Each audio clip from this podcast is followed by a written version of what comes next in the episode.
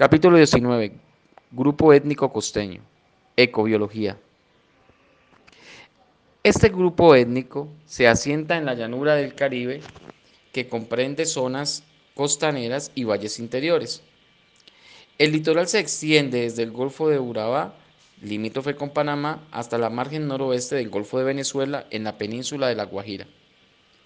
La temperatura, los vientos y las lluvias, dentro de un marco general, moldean el clima, el hombre, la fauna y la flora, acentuando matices regionales.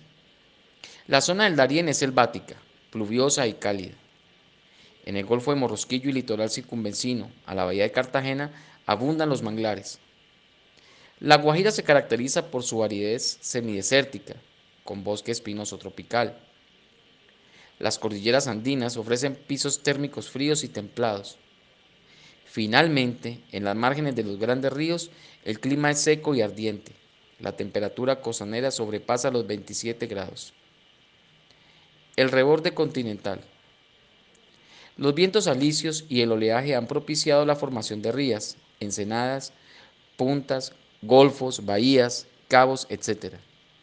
La abundancia de volcanes de lodo, desde el Golfo de Urabá hasta Galera Zamba, según el padre Jesús Emilio Ramírez, constituye diápiros masas de material sedimentario que se han abierto paso a través de las capas superiores. Jesús Emilio Ramírez y Eduardo Rico. El oleaje impelido por, una por un persistente viento del norte o del noroeste establece una corriente marina cercana a la costa, cuyo desarrollo hacia el sur ayuda a formar playas arenosas. Las mareas altas y bajas tienen tan solo unos 25 a 30 centímetros de diferencia.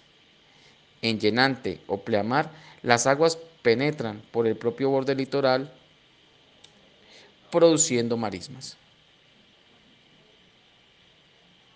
En la región del Golfo de Morrosquillo, durante la época de lluvias, el agua dulce de inundación, procedente del continente, sube de nivel y cubre vastas áreas. En donde las aguas son más o menos permanentes y salinas, hay todavía manglares, que en el pasado solo eran penetrables mediante canoas. El agua salina y de escasa profundidad forma barrizales aprovechables durante la estación seca para la ganadería. En esta misma época, el oleaje engendrado por los vientos levanta barreras playeras que a veces obstruyen las, las bocas de los arroyos. Flora y fauna. La vegetación del litoral está formada por bosques tropicales muy secos. Al alejarse del reborde costero, adquiere las cualidades del llamado bosque seco tropical, con lluvias anuales del orden de los 1000 a 2000 milímetros.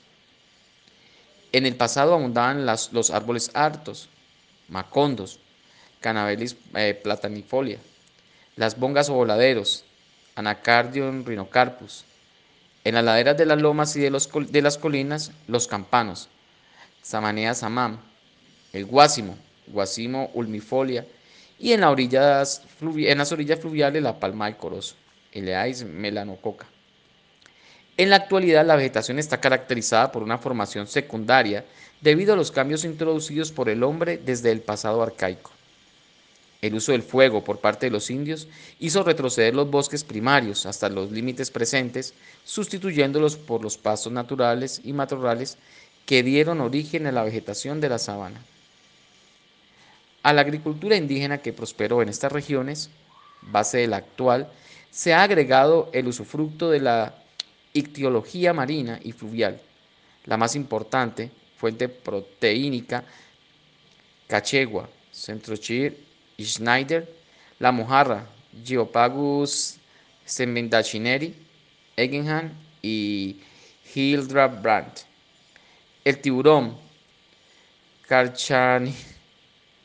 Carcharinus speck, la arenca, Triporteus magdalanea, el bocachico, Prochilodus magdalanea, magdalanae, el barbul, Pimelodius clarias, block, el bagre tigre, Pseudoplatis, Pseudoplatistoma fascitum, el bagre, el bagre casón, Galechitis bonilae de, de miles, el coroncoro, Panaque gibosus, Stendeichner, el sábalo Tarpon atlanticus, Cuvier y Balicienes, el chivo, Trachicoides insignis, la picuda o dorada, Salminus affinis, etc.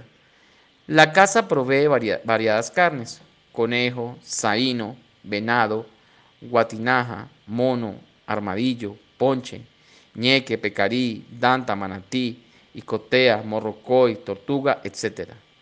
La mayoría de estos animales constituyen parte de la alimentación popular. Es lo que acontece con la babilla y la iguana. Plato exquisito para algunos indígenas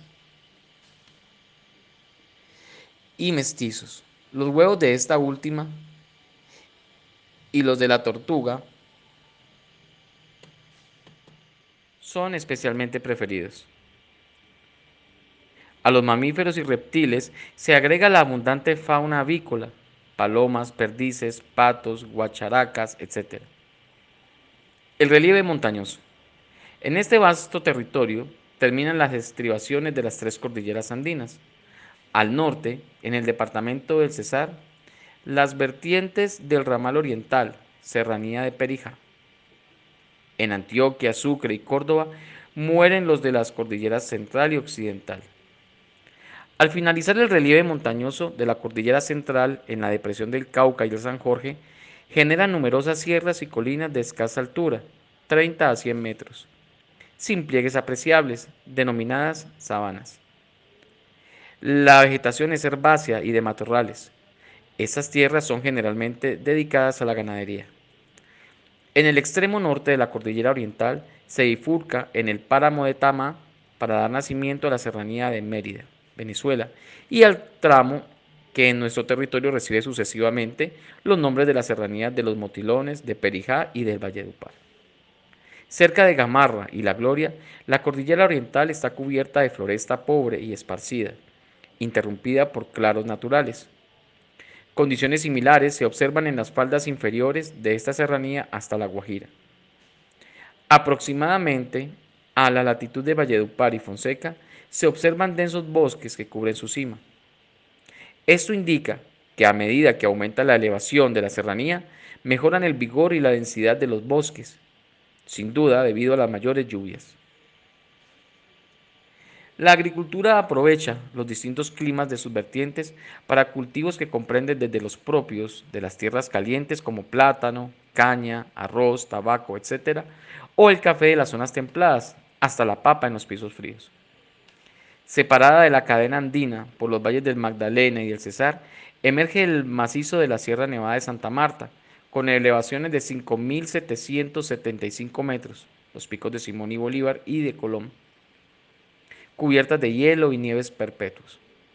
La morfología del macizo es triangular, con caras y estribaciones al norte, oeste y sur.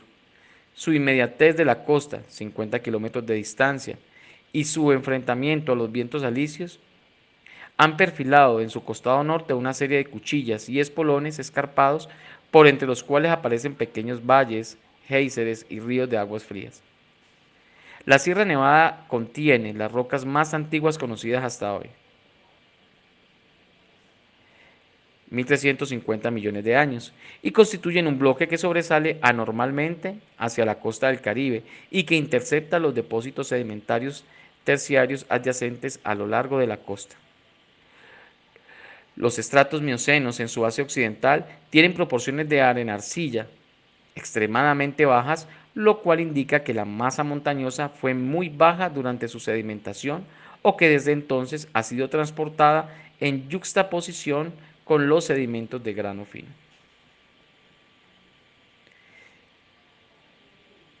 Sede en el pasado de la cultura tairona, sus ruinas líticas, avenidas, regadíos, basamentos de casas, etc., hacen parte de la reservación del parque que lleva su mismo nombre.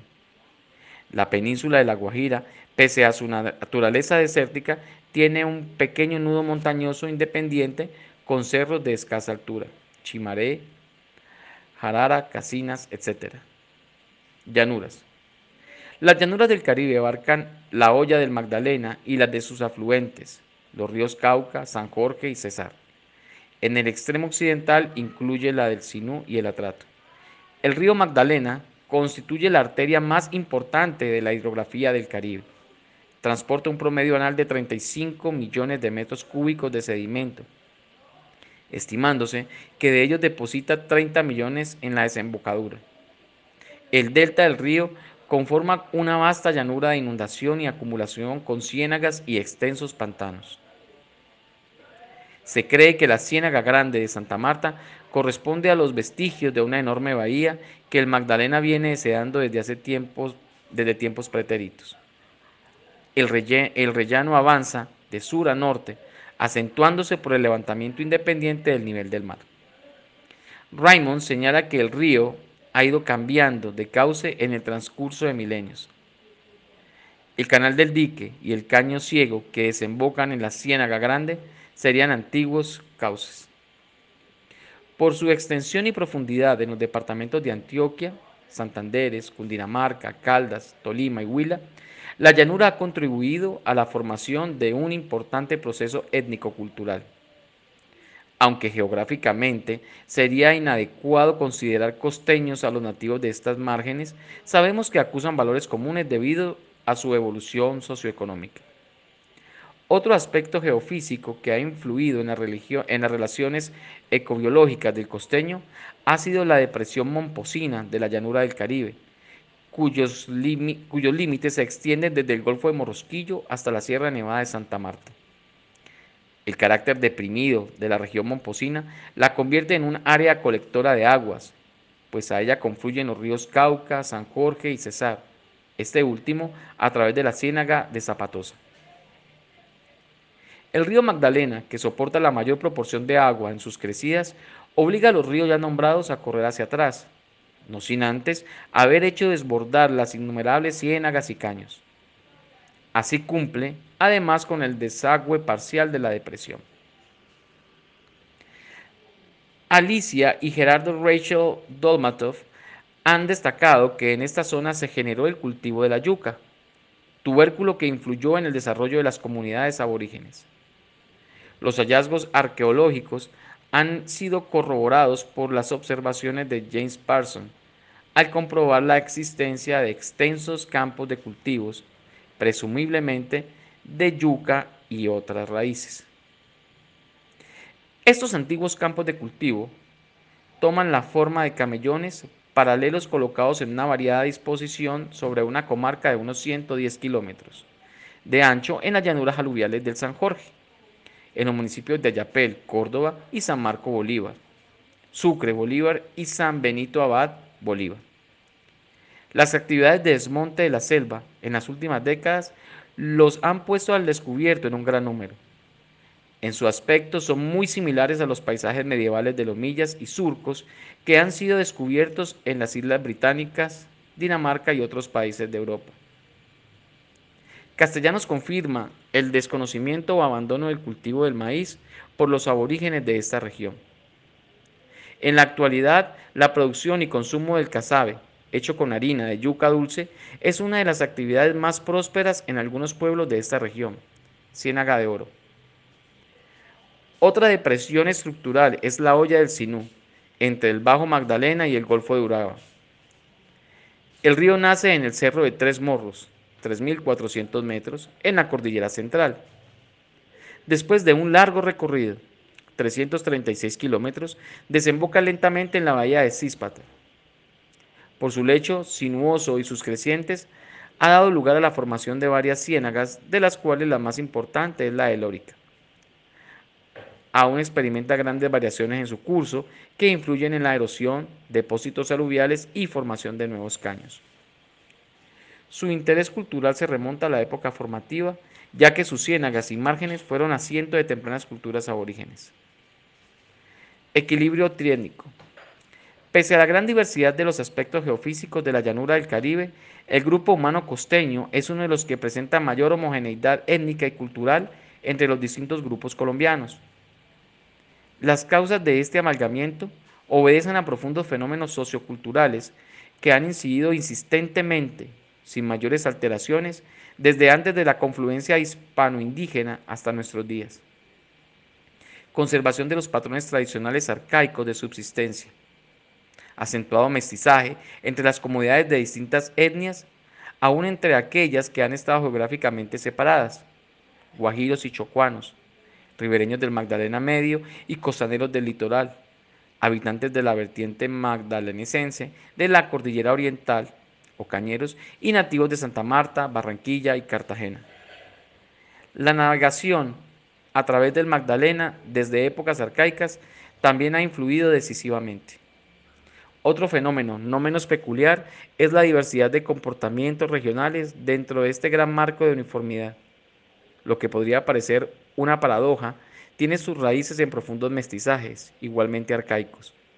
Los taironas, mezcla de primitivos aborígenes y arahuacs, ofrecieron un tamizado substrato cultural, substrato cultural al cruce con los chipchas, la solidez y desarrollo de esta cultura apenas comienza a esclarecerse con los recientes descubrimientos arqueológicos. La cultura zenú, asentada sobre los yacimientos más arcaicos conocidos en nuestro país, compartían sólidos vínculos con los calimas y quimbayas del sur de Antioquia, desde mucho antes de la invasión caribe. El milenario proceso de endoculturación indígena de nuestro grupo costeño conexo al área antillana desde el primer momento, recibió el impacto de los primeros fenómenos de la aculturación hispánica en esta zona.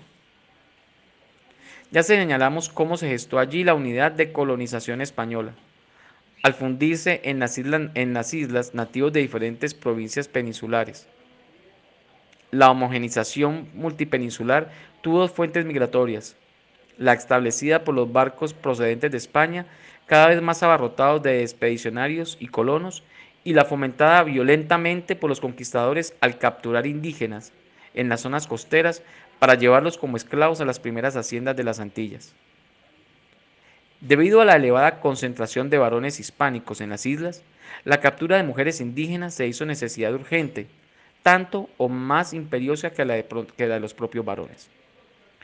Los taironas probablemente por el natural pacífico chipcha y su grado de organización se convirtieron en la mayor fuente de aprovechamiento de esclavos indígenas, no solo para, los incipientes, para las incipientes plantaciones antillanas, sino para las establecidas en Venezuela. El agudo despoblamiento de las comarcas taironas motivó las cédulas reales que ordenaban su reintegración de las Antillas a sus solares nativos, sin embargo, cuando se nombró a Fray Tomás Ortiz para realizar tal propósito, se excusó de no hallar ningún nativo desplazado, ya fuese por la depresión de quienes los retenían como esclavos o porque en verdad los cruces con los españoles les habían cambiado su identidad. Más tarde, el comercio de esclavos, iniciado con los taironas, se extendió a los propios caribes. Una prueba de ello fue la India Catalina, llevada de niña a las Antillas y que, de adulta regresó a Cartagena sirviendo de intérprete a Pedro de Heredia. La doble mestización iniciada en las Antillas entre los propios peninsulares y el cruce hispano-indígena prosiguió en nuestro país al asentarse definitivamente en tierra firme las fundaciones de Santa Marta en 1525 y la de Cartagena en 1533.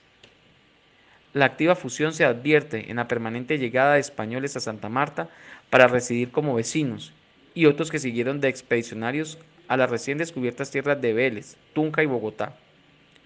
Con Pedro Fernández de Lugo llegaron a la recién fundada ciudad más de mil hombres reclutados en las Canarias, provenientes de distintas provincias de la península, albañiles, herreros y carpinteros. También se agregaron algunos portugueses que introdujeron al país las primeras semillas de cereales, hortalizas y árboles frutales. Más tarde, la colonización del litoral se asienta en Cartagena, que será la entrada al interior de Antioquia.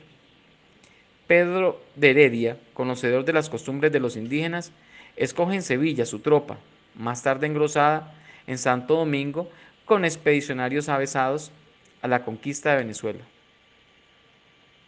Sus provisiones que concluyeron, que excluyeron los muebles y útiles de lujo que habían traído, que había traído Fernández de Lujo, comprendían 47 caballos, instrumentos de montar, abundante bisutería para atraer a los indios e indias y trocar por mantas, alimentos y oro cuando no los obtenían por asalto. Complementaba la expedición gran reserva de harina y trigo. Esos elementos esenciales para la colonización aseguraron desde un comienzo la unidad del mestizaje hispano-indígena. La señalada importancia de Cartagena de Indias como el primer puerto negrero del continente contribuyó al incremento de la población africana en el litoral y a su cruce con el elemento indio y el hispano. Hemos visto que los primeros embarques procedían de Mauritania, Guinea y Cabo Verde, lo que aseguró la traída de esclavos de la cultura yoruba. Más tarde, al penetrar los portugueses al Níger y al, al Congo, se acrecentó la importación de esclavos bantú, hecho que se incrementó su transculturación a nuestro país. La difusión de esta cultura en todo el cono sur del continente africano y sus repetidos contactos con, con las distintas migraciones del norte egipcias, etíopes, musulmanas, indostanas, etc., originaron continuados cruces étnicos y culturales que generaron en los bantúes aptitudes apropiadas para su difusión en el naciente crisol hispano-indígena del litoral atlántico.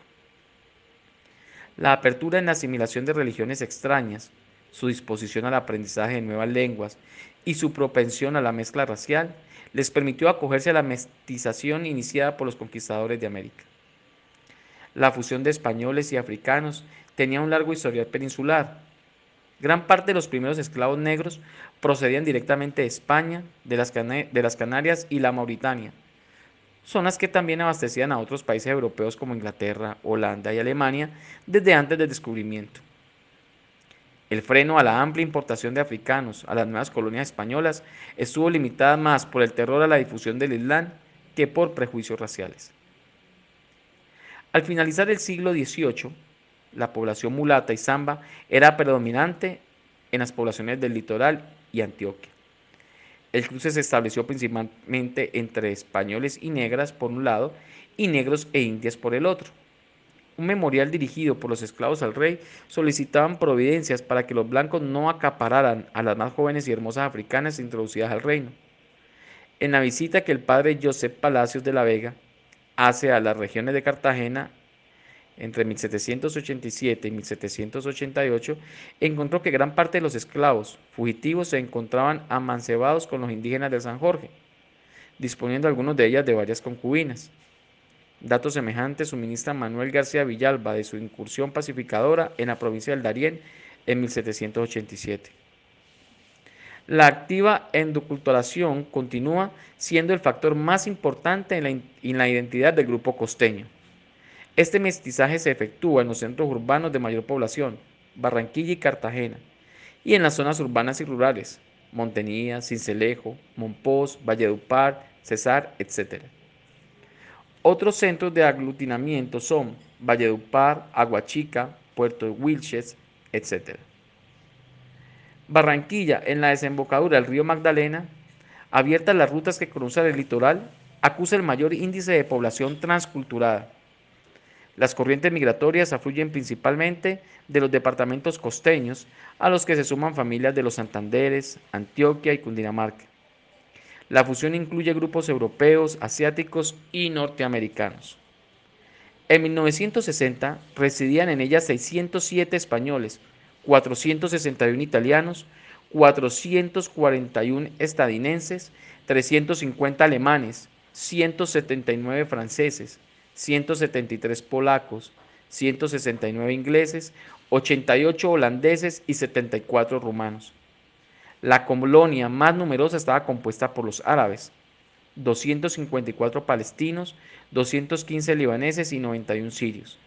La colonia china contaba con 115 inmigrantes. A esta población se sumaban importantes núcleos hispanoamericanos, contribuyendo a la tendencia cosmopolita de la ciudad. 351 venezolanos, 223 panameños, 119 cubanos, 94 ecuatorianos, 436 brasileros y 31 chilenos. En el último censo, en 1973, Barranquilla arrojó una población de 717.406, la más alta del litoral. El acelerado índice de crecimiento está determinado por la afluencia de costeños y, otras, y otros connacionales que contribuyen en forma sustantiva a la homogenización del grupo. En el área interior de la llanura del Caribe, Barranca Bermeja es el más importante núcleo de endoculturación costeña, en el que confluyen familias de otros grupos étnicos del país. Allí está emergiendo un nuevo tipo étnico colombiano, totalizador de las etnias nacionales, al igual que en el Distrito Especial de Bogotá. En el barrio Caño Cardales abundan las uniones libres.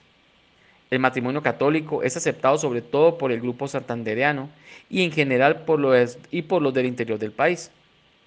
En cambio, el sector de la población de origen costeño conserva esa inestabilidad matrimonial caracterizada en la zona del Caribe.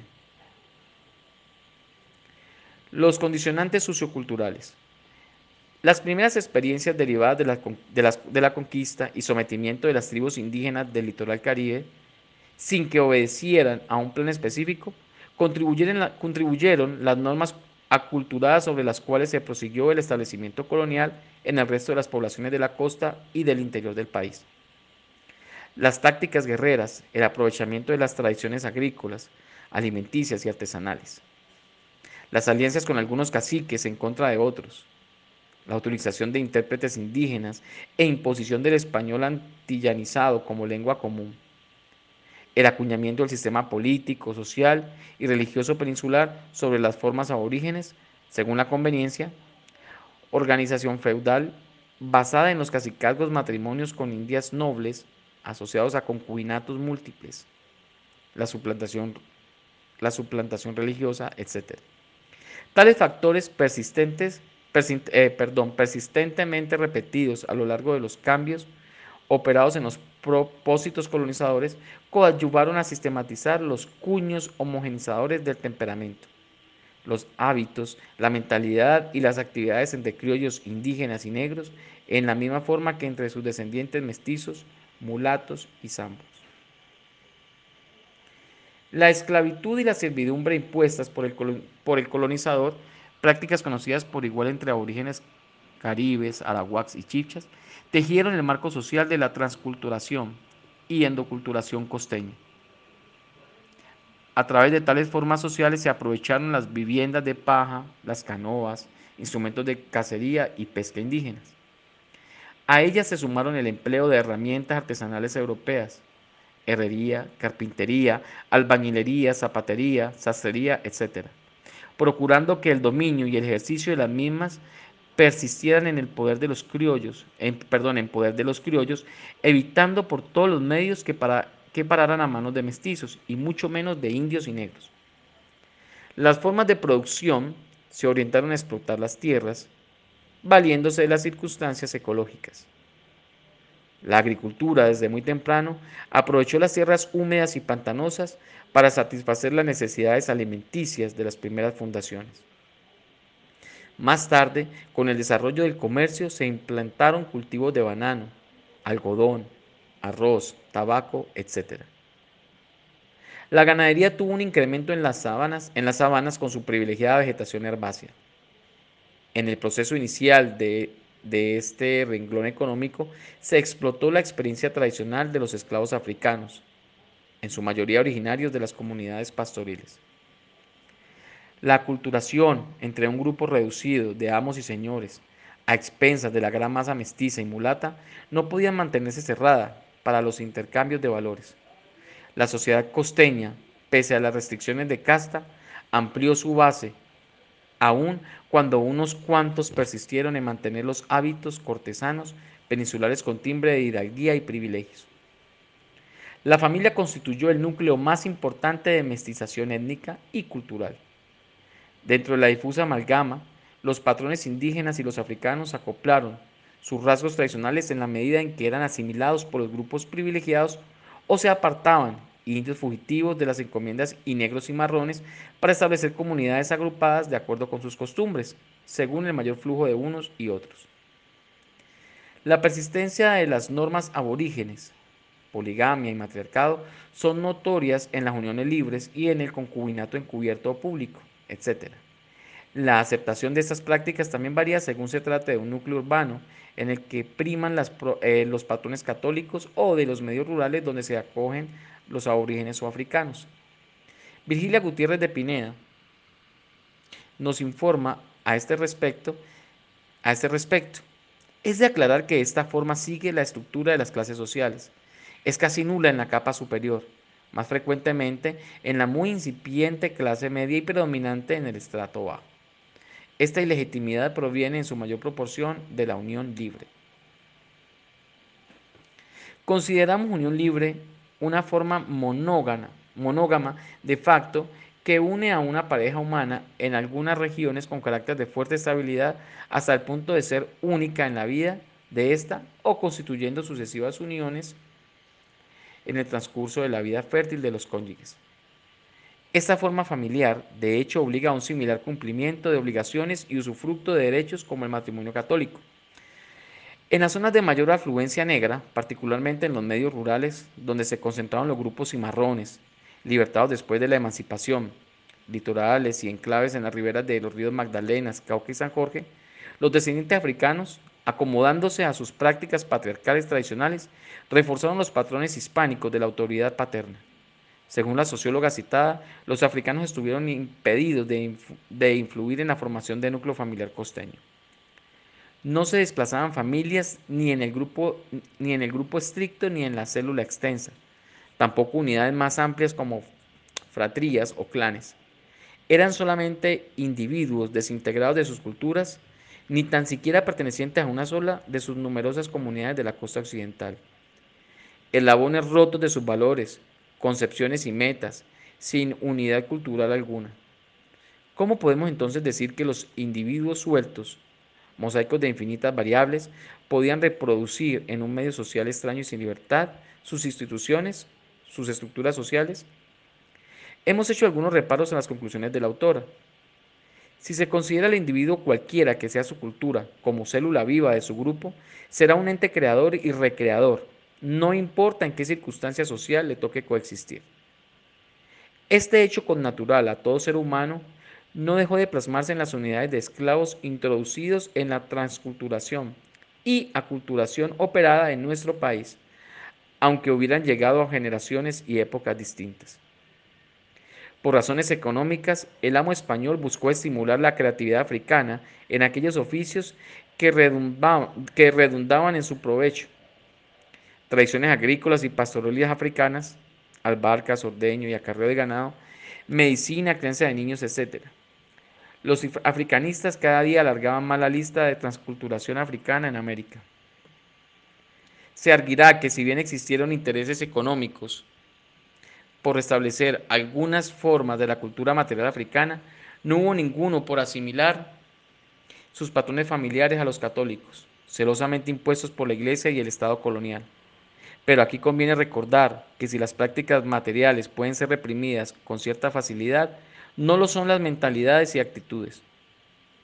Por ello son riquísimos los sincretismos mágico-religiosos, inclusive en las manifestaciones del culto entre el cristianismo y las teologías africanas. De igual modo, los comportamientos frente a la muerte, la vida, el trabajo, el amor, etc., derivados de las distintas culturas negras, sin que forzosamente tuviera que ser reconstruida la totalidad de sus contextos, han aflorado protuberantemente en las sociedades triétnicas americanas. El patrón familiar católico no fue una excepción. En la familia costeña se observan ostensibles o encubiertos los influjos africanos.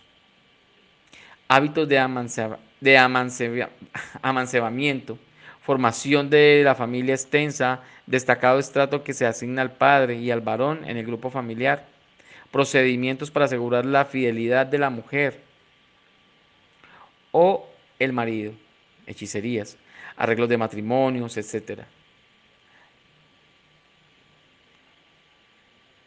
Las más de las veces refuerzan los hábitos impuestos por el hispano, pero no pocas son resultado de patrones específicamente africanos o por recreación de otros nuevos a partir de sus asociaciones con los indígenas o los propios españoles. Fenómeno de endoculturación familiar. Las observaciones realizadas por el profesor Rachel Dolmatov en las comunidades rurales del Magdalena nos presentan conclusiones que en muchos aspectos enmarcan actitudes comunes en el grupo costeño.